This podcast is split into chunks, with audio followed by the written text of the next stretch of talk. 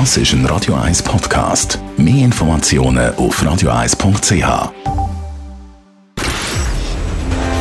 Shortlist. Namen, wo Schlagzeilen machen. Diskutiert von Mark Jäcki und dem persönlichen Verleger Matthias Ackeret. Jetzt auf Radio 1.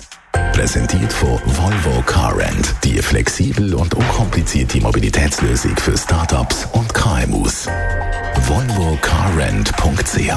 Willkommen zu der Sendung. Und das sind Namen, die wir heute werden darüber diskutieren Gianluigi Buffon, Trainer von der Goalie-Legende, nachdem das Italien die WM-Qualifikation verpasst hat, die haben niemand unberührt lassen.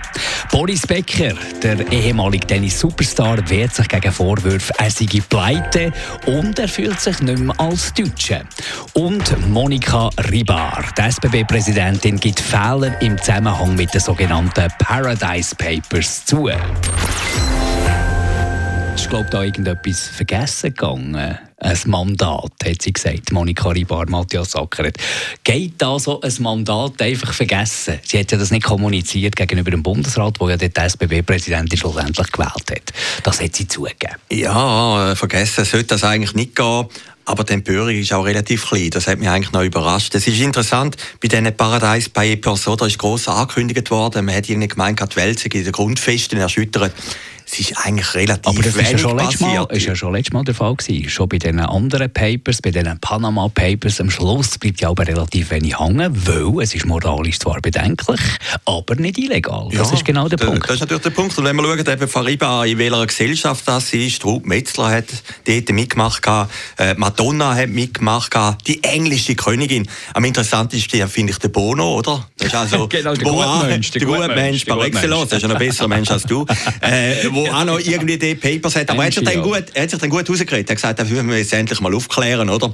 Ja, und äh, genau. von dem her äh, geht auch die Entschuldigung von der Frau Riba durch. Ja, es ist schwierig zu sagen. Äh, äh, sie hat ja schon mal ein Problem gehabt mit ihrem Maserati. Da hat eine Blicker-Kampagne gegen sie gefahren, weil sie irgendeinen Sonderparkplatz hat, glaube ich, in Rüschlicken.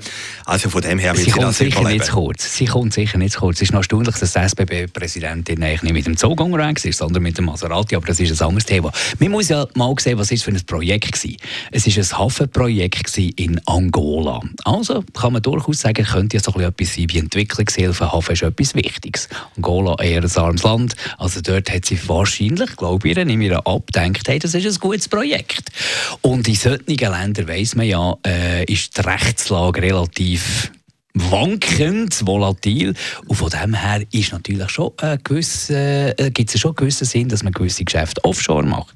Ja, also man muss es gibt alles, ein gewisses, wie sagen wir so schön, es gibt ein gewisses Restrisiko, oder? Also ich bin kein Angola-Experte, aber ich kann mir, vorstellen, nicht, ich, ich kann mir vorstellen, dass das Rechtssystem in der Schweiz besser ist. Aber es geht ja nicht nur um Steueroptimieren bei Offshore-Geschäften, zugegebenermaßen wahrscheinlich viel, aber es geht ja zum Teil auch darum, die Offshore-Möglichkeiten gibt es ja auch, wenn du Geschäfte in Staaten, die instabil sind dass du eine gewisse Sicherheit hast, eine gewisse rechtliche Sicherheit. Ja, ich weiß nicht, was die also Überlegung war von der Frau Riba. Aber eben. Aber äh, wenn, ich, wenn ich festgestellt habe, privat, ich komme mittlerweile relativ viel Telefon über. Gestern hat mir wieder einen angerufen, wo mir irgendwie auch hat wollen, so eine... Offshore-Geschäft? Ja, so Bist du schon in dieser Liga? Nein, nein, aber irgendeine Leute mir immer einen an, wo mir ein Wasserprojekt in äh, Südafrika verkaufen Und dann sage ich, ich habe kein Interesse, ich habe auch kein Geld, oder? Und, und ich merke einfach am Telefon, die sind unheimlich penetrant, oder? Dann sagt er, gut, der Leute dann wieder an am 2. Januar. Und dann sage ich, am 2. Januar habe ich auch noch kein Interesse. Dann hat er gesagt, der Leute am 3. Januar auch, oder? Okay. Ja, also es ist ja noch interessant. Aber ich meine, bei, bei der Frau Riba, nehmen mir, ich kenne sie nicht, habe sie noch nie gesehen, nehmen mir ihre Entschuldigung ab.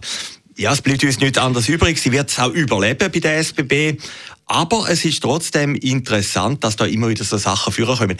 Also für mich hat mehr verblüfft, es ist so eine mediale Erregung gewesen. Also der Tagesanzeiger hat ja über nichts anderes berichtet. Aber das ist ein journalistischer Jag Jagdinstinkt. Du merkst, oh, jetzt haben wir da irgendetwas, sind wir in einem Konglomerat, wo da irgendwie, oh, da können wir nehmen für, hey, Bono ist ja wahnsinnig, auch der tut Steuern optimieren oder äh, eben Ribar oder so solche Sachen. Ich habe das Gefühl, das hat doch etwas mit dem Jagdinstinkt der Journalisten zu tun, ja, was ich total kann verstehen Ja, vielleicht hat es auch etwas mit dem einem Futter nichts zu tun, dass die denken, die verdienen so viel mehr als wir selber und die können das jetzt irgendwo dort anlegen.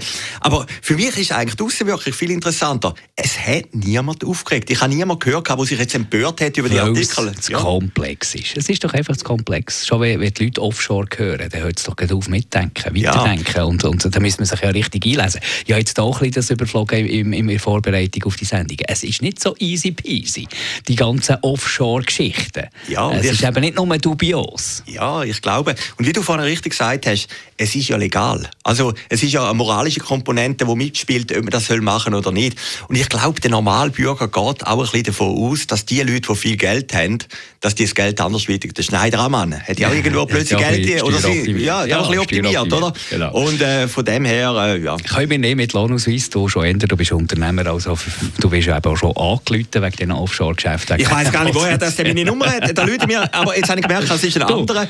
Also äh, äh, es, ist immer mit, es geht immer um Wasser. Also ich bin auch nicht beim Erdölbereich angekommen, aber ich merke einfach, die sind geschult und die sind relativ penetrant. Oder eine, eine ist dann verrückt worden, wo ich aufgehängt habe. Also, ich ja, gesagt, die sind total penetrant. So meistens aus Deutschland, oder? Nein, das war jetzt ein Schweizer. Gewesen. Und der gestern war, glaube ich, ein Walliser. Gewesen. Da muss ich jetzt sagen, ist noch netter gewesen. Sehr gut, hätte ich noch ein bisschen beraten. Also vielleicht bei den Fuji Papers, die demnächst werden auftauchen, vielleicht auch der Name von Matthias Acker dabei. Also wenn einer Angolanisch redet, äh, dann weiß ich jetzt, um was das geht. Oder? Genau, das Projekt. Wir gehen zum Boris Becker, wenn wir jetzt schon ein bisschen bei den Finanzen sind. Der ist ja immer ein bisschen in den Schlagzeilen, äh, entweder das Liebesleben oder finanziell in den Schlagzeilen hat er ein bisschen Probleme. Oder jetzt neuerdings auch in den Schlagzeilen, weil er sich nicht mehr als Deutscher fühlt. Natürlich ein riesen Aufschrei in Deutschland, das ist klar.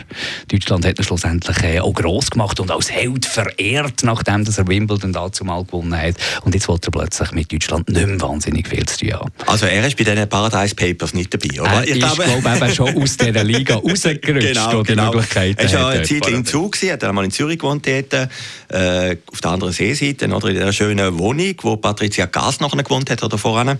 Und jetzt ist er in England und hat gesagt, eben, er fühlt sich mit Deutschland nicht verbunden. Das ist natürlich für Deutschland ein Sakrileg, oder? Ich habe noch nachgeschaut in den Zitat. Er hat vor etwa fünf Jahren gesagt, ich gehöre zu Deutschland, oder? Also, äh, im deutschen Nationalstolz ist das natürlich schon eine grosse Verletzung. Aber da kannst du jetzt in jedem Land einen Aufschrei provozieren. Wenn jetzt irgendwie, wenn jetzt der Federer würde sagen, ich fühle mich nicht mehr so als Schweizer, stell dir mal vor, was da los wäre.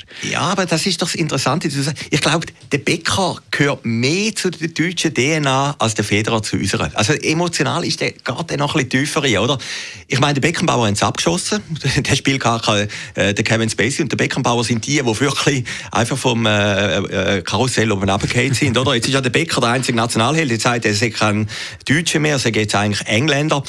Es ist schon noch eine interessante Figur, der Becker, oder? Also, ja, vor allem, vor allem wenn es Wetten das noch gibt, könnte der Boris Becker dort durchaus auftreten. Von 100 Fettnäpfchen trifft er sicher 99. Ja. Garantiert. Ja, also er nimmt alles mit. Also überall, wo irgendwo etwas droht, irgendein Fauxpas, etwas Peinliches droht, der Boris Becker ist sicher mit drin. Jawohl, also, aber er hat das Hundertste. Also eins lädt er immer aus, oder? Ich finde, er ist ein Überlebenskünstler. Er hat auch ein Interview gegeben in der NZZ vor einigen Tagen. Sehr ein gutes Interview, ein exklusives Interview. Ein sensationelles Interview. Und wenn man das ein bisschen liest, dann kann man dann das ganze Finanzielle auch ein bisschen relativieren. Also werden wahrscheinlich da auf allen Seiten ein bisschen äh, rechts, rechts ist ein bisschen auf allen Seite hat man so ein das Gefühl.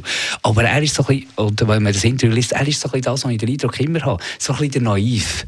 So ein bisschen der Naiv, der von einer Falle in die andere reintippt. Einfach eben, wenn, wenn der Walliser anläutet und ihm ein Offshore-Geschäft anbietet wie dir, sagt eben nicht, ja kein Interesse, sondern er sagt, hey, hallo. Ja, aber im Gegensatz zu mir, der andere, der Wallis, hat ja Geld von mir wollen. Der Becker hat das Geld bekommen. Also, das, das ist doch den, der hat sehr gut gelebt gehabt. Höchstwahrscheinlich ist er auch verschuldet. Also, in dem NZZ-Interview hat er plötzlich gesagt, ja nein, der andere, der Clevens, schuldet ja eigentlich mir Geld, oder? Aber ich kann mir gut vorstellen, dass der, der, der, der Clevens da ihn ein bisschen übertäubelt hat. Das könnte mir noch nachvollziehen. Weißt, mit diesen Konstrukt, mit diesen Firmenkonstrukt und du gibst mir die Recht und, und du schaffst dort und, und ich zahle dir dafür das und so. Ich meine, es tönt schon alles von, von, aus meiner Sicht so ein bisschen dubios. Ja, also ich verstehe das zu wenig. Auf jeden Fall einfach, äh, die Figur Becker ist doch eine interessante Figur. Eben, es hat mit den Wäschekammern angefangen, es hat mit Wimbledon. Ich meine, die Washington Post hat geschrieben, ich habe das noch gesucht, das Zitat, ich mag mich noch gut erinnern, 1985. Also das ist mir noch, das ist auch so ein magischer Moment in der Jugend, da bin ich, äh, was bin ich da gewesen, 12, glaube ich, wo der Bäcker dort gewonnen hat, äh, 22 bin ich mit meinen, mit ja. meinen Eltern in der Ferien gewesen, man ja, ja, genau man mag sich doch jeden erinnern, oder? 17 genau. aus Leinen ist er gekommen. Bäckerrolle genau, und genau. Bäckerfaust und ja, all, ja. all das. All also der erste Sieg vom Federer in Wimbledon mag ich mich nicht so gut erinnern. Also er mit der roten Haar. Und dann hat Washington Post einen interessanten Satz geschrieben vielleicht war er zu jung, um zu wissen, dass er zu jung war, um Wimbledon zu gewinnen, oder? Und das ist eigentlich der Grundsatz vom Bäcker. Oder? Er hat etwas gewonnen, was eigentlich in diesem Alter unmöglich war. Und er hat dann plötzlich natürlich gemeint, er könne übers Wasser laufen. Aber erstaunlicherweise, trotz allen Skandalen, die er hatte, er ist noch nicht eingebrochen, oder? Er ist noch nicht eingebrochen, er macht immer weiter. Offenbar funktioniert die Marke Becker ja noch. Man hört immer wieder sagen, im Umfeld von Wimbledon, das ist die wichtigste Zeit auch für ihn selber geschäftlich, dort wird er nicht als Besenkammer-Typ gesehen, wie wir ihn immer sehen, sondern als Tennislegende, als Tennisexperte. Ja, dort ist er der Boris Becker. Aber interessant ist, wenn man doch anschaut, er sieht relativ kaputt aus. Ist dir das aufgefallen? Ja gut, und wir zwei haben auch ein bisschen aufgenommen und wir zwei haben im Verlauf der Jahre auch ein bisschen ein aufdunstiges Gesicht nach einer harten Nacht. Also ja, ist mir jetzt nicht so aufgefallen. Ja. Ich bin mehr der Typ, der auf innere Welt schaut. Okay. Aber du hast vorher einen sehr guten Satz von der Washington Post. Hast du, Washington Post ist das gewesen, Es gibt oder? noch einen besseren Satz, dann können wir das Thema abschließen, weil es sagt eigentlich so ziemlich alles äh, über, über, über, die ganze, äh, über das ganze Leben Boris Becker, und er selber gesagt hat, erstaunlicherweise, ich habe als Kind davon geträumt, Wimbledon zu gewinnen, aber ich habe nicht davon geträumt, Wimbledon als Kind zu gewinnen. Dort hat es wahrscheinlich alles angenommen. Er sagt, angefangen, er sagt selber auch, sein Leben wäre wahrscheinlich ohne den Sieg einfacher. Ja, da finde ich jetzt interessant. Ich habe den Satz gestern eine halbe Stunde gesucht im Internet. Du hast ihn nicht gefunden? Und habe ihn nicht gefunden. Du hättest das NZZ-Interview noch ein genauer sollen lesen Weiter unten ist er Aber ist natürlich brillant. Oder? Also eins muss man sagen. Der hervorragende Satz. Ja, und, und, und er ist natürlich ich sage jetzt mal ganz trivial, er ist kein Dummer. Also wenn man jetzt schaut, eingibt in Google Zitate Boris Becker, da gibt es etwa 50 einfach brillante Zitate, ob sie denn wirklich von ihm selber sind, aber sie werden ihm zugeschrieben und das ist beeindruckend. Das allein ist schon eine grossartige Leistung. Gianluigi Buffon oder Gigi, wie die Liebhaber vom italienischen Fußball sagen. Nachdem sich Italien nach 60 Jahren nicht für die WM hat qualifizieren hat er unter Tränen seinen Rücktritt bekannt gegeben und für mich ist irgendwie, mir hat es Hühnerhaut gegeben und ich bin jetzt nicht der wahnsinnig hardcore italienische Fußballfan. Sehr große Sympathie für Italien, sehr große Sympathie für italienischen Fußball. Aber mir hat so richtig gedacht, das ist jetzt 100% authentisch. Das ist jetzt in, in diesen tränenden Worten, der Rücktritt, die Entschuldigung an die italienischen Fans, ist jetzt die ganze Seele vom italienischen Fußballding gelegen. Ja, das ist natürlich ein magischer Moment. Also wenn wir jetzt einmal einen Zusammenhang zum Bäcker machen, oder? Die Tränen werden bleiben. Das ist einfach, das ist Fernsehen, oder? Wenn da die Emotionen überkommen, Becker mit 17 gewonnen, das ist auch so etwas, oder? Also der Buffon wird man nicht vergessen. Man wird hat der ein oder andere Fettnapf mitgenommen in seiner ah, Karriere. John Luigi Buffon. Da haben wir gesagt, er ist rechtsradikal und weiß Gott was. Aber, aber am Schluss bleibt das. Das Bild bleibt schlussendlich. Aber es ist natürlich beeindruckend. Wir haben ja eine kleine Begegnung miteinander das staunst du, Ja, das staune jetzt aber wirklich. Nein, also, bei dir, bei dir staunt mich nicht mehr. Ja, also, äh, aber es hat jetzt nicht irgendwie jetzt Tele Buffon gegeben. Nein, so, Tele Buffon so. hat er, er hat es auch nicht gemerkt. Es ist 2006, ich war im Stadion, gewesen, wo Italien Weltmeister geworden ist gegen Frankreich. Okay. Das war ja, das ist ja berühmt gewesen und, und da ist ja im Goal gestanden. Haben ja eigentlich dann am Schluss alle von den Franzosen geredet, mit dem berühmten Köpfler im Bauch hier. Aber schlussendlich ist halt Italien Weltmeister geworden und das ist natürlich dann in Berlin eine magische Nacht gewesen. 175 Länderspiele hat er gemacht. Das wäre jetzt die sechste WM gewesen. Das wäre Rekord gewesen. Jetzt bleibt er auf diesen fünf, wo auch rekordverdächtig ist. Ich glaube irgendwie Europarekord. Die fünf, die fünf WM, man muss sich das mal vorstellen. Eine WM findet alle vier Jahre statt und er hat schon fünf miterlebt. Und es ist ja nicht an ihm gelegen, dass jetzt Italien da nicht weiterkommt. Er hat ja immer eigentlich trotz 39, biblisches Alter im Spitzensport, hat er hervorragende Leistung gezeigt. Ja, und er wäre eigentlich zehnmal italienischer Meister geworden, habe ich auch gelesen. Äh, zweimal ist er nicht geworden, wie man den Titel aberkannt hat, wie die Italiener ein bisschen gemogelt haben. Also ist achtfacher italienischer Meister.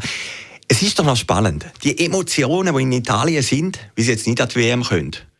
Und bei der Schweiz ist ja gleich eine gewisse Gleichgültigkeit. Also es ist ja jetzt, ich, habe, ich wohne in der Nähe von der Langstrasse, ich habe keinen kein, kein Corso gehört, ich habe auch keinen Pfiff gehört, aber es war eine relativ ruhige Sonntagabendstimmung am 8.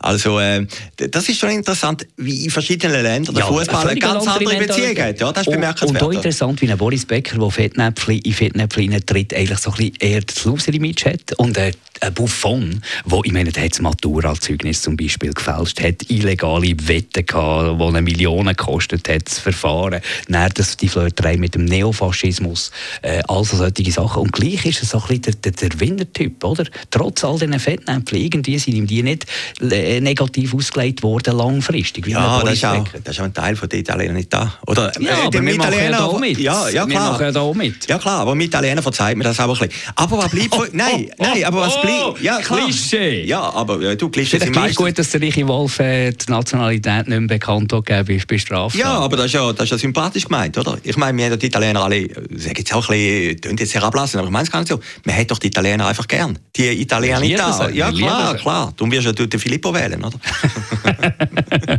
also, wir wünschen der italienischen Nationalmannschaft alles Gute, dass sie sich reformieren kann. Der Trainer ist ja jetzt auch entlassen worden, also dort äh, ist alle Zeichen auf Neuanfang, für das die italienische Volksseele da an der WM und EM auch wieder etwas zum Brodeln hat. Danke vielmals, Matthias Sackert, für den Besuch im Studio, euch daheim für zuzulassen. Als Podcast selbstverständlich kann man unsere Sendung immer und immer wieder nachhören. Shortlist mit dem Mark Jäcki und dem Matthias Ackeret. Zum Nachlesen und Abonnieren als Podcast auf radioeis.ch.